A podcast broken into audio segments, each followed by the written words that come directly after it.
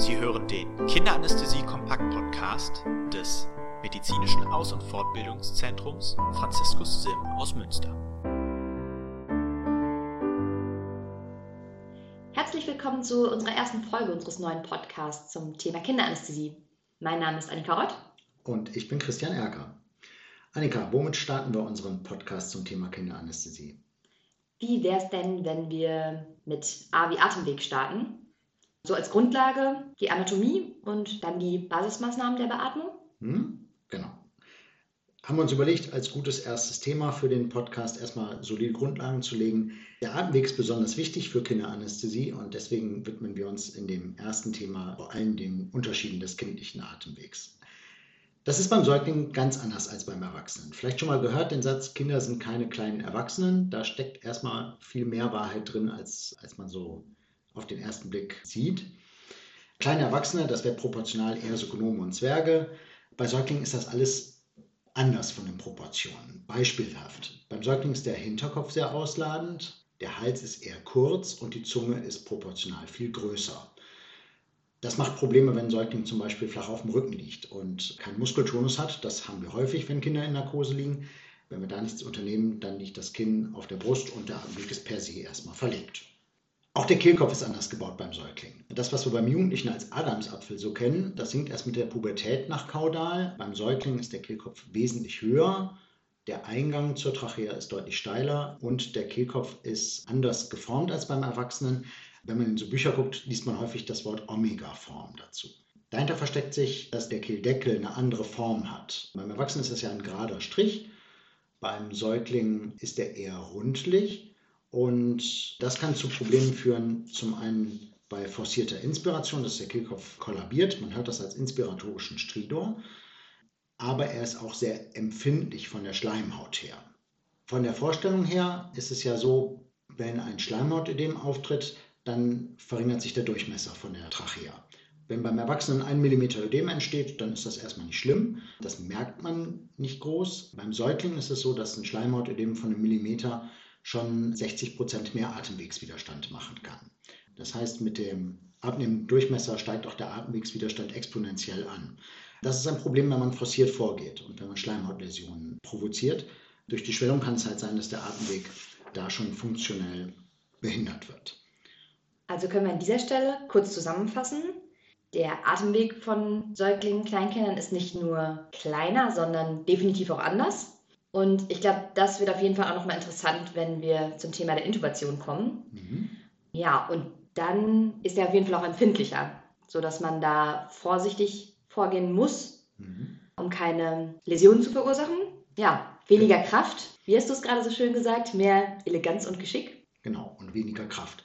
Also tatsächlich ist es so, die Schleimhaut am Krikoid ist relativ lose nur verbunden mit dem Untergrund. Und wenn man dort beim kleinen Säugling mit eher Gewalt und Kraft vorgeht, dann kann es halt auch zu Schleimhautabscherungen kommen, was später auch bleibende Stenosen und so etwas machen kann, narbige Verwachsungen. Das möchte man nicht haben.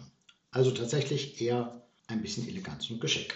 Okay, dann lass uns doch mal weitermachen mit den Basismaßnahmen für die Atemwegsicherung. Mhm. Was ist denn da anders als bei Erwachsenen? Genau. Also die wesentliche Rückfallebene für Kindernarkosen ist immer die Maskenbeatmung. Die Basismaßnahmen sind das Wichtigste, das ist auch im Erwachsenenalter sicherlich so. Aber was wichtig ist, ist im Säuglingsalter, dass man die Maskenbeatmung und die Atemwege mit einfachen Maßnahmen frei hält, weil das ist die Rückfallebene, wenn man nicht intubieren kann, wenn man keine Ladungsmaske legen kann. Das ist immer eine Ebene, auf die man zurückgehen kann. Eine einfache Maskenbeatmung mit Beutel und einer passenden Maske ist anatomisch gesehen eigentlich immer beim Säugling möglich. Es gibt so ein paar Sachen, die man dabei beachten muss. Wir hatten uns eben schon einmal kurz angeguckt, dass ja der Hinterkopf von Säuglingen eher ausladend ist. Wenn kleine Säuglinge ohne Muskeltonus schlaff auf dem Rücken liegen, dann führt das zu einer Inklination der Halswirbelsäule und die Kinder liegen mit dem Kinn auf der Brust flach auf dem Rücken. Das verlegt per se die Atemwege. So kann man keine Luft holen. Was zur Offenheit beiträgt, ist, dass die Halswirbelsäule in einer Neutralstellung gelagert wird. Beim Erwachsenen macht man das mit einer Unterpolsterung des Kopfes, weil da die Schultern eher das Auslade sind. Beim Säugling kann man das erreichen mit einem Schulterpolster. Das muss man sich individuell angucken, wie es beim jeweiligen Kind ist. Aber häufig ist eine Unterpolsterung der Schultern das Wesentliche, dass man eine Neutralstellung der Halswirbelsäule erreichen kann. Und auch dann ist der Atemweg erst offen.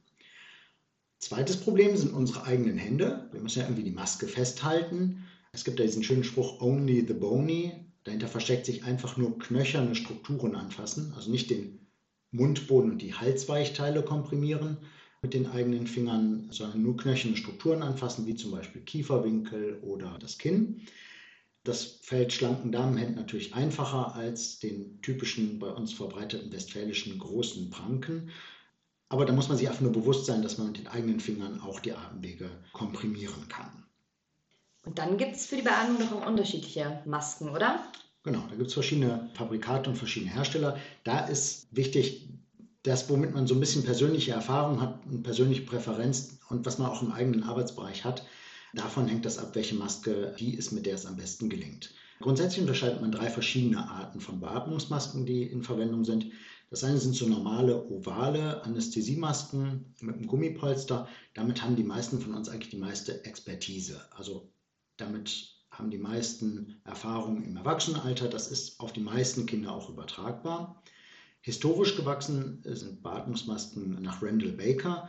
Das sind so im Prinzip Gummiabdrücke des kindlichen Gesichtes und die haben den besonderen Vorteil, dass sie wenig Totraum haben. Was man auch noch benutzen kann, sind Rundmasken, also kreisrund. Die finden häufig Verwendung im Säuglingsalter und haben einen Vorteil, wenn man kleine Säuglinge, also so um die drei Kilo im Neugeborenenalter beatmet, weil sie den runden Eindruck eines Gesichtes besser abbilden. Auch Beatmungsbeutel gibt es verschiedene. Die unterscheiden sich im Wesentlichen einfach nur von der Größe. Das heißt, da gibt es keinen Unterschied, was Beatmungsdrücke, was die Filter, die Ventile angeht. Da ist einfach nur das Volumen des Beutels entscheidend. Wichtig hier zu beachten ist, die kleinsten Beutel haben so wenig Volumen, dass man eher die Gefahr der Hypoventilation hat. Also wenn man mit einem falsch zu kleinen Beutel versucht, ein Kind zu beatmen, kann es sein, dass einfach das Volumen des Beutels nicht ausreicht, um ausreichend Tidalvolumen zu applizieren. Jetzt hast du schon was zu den Masken und zu den Beutelgrößen gesagt.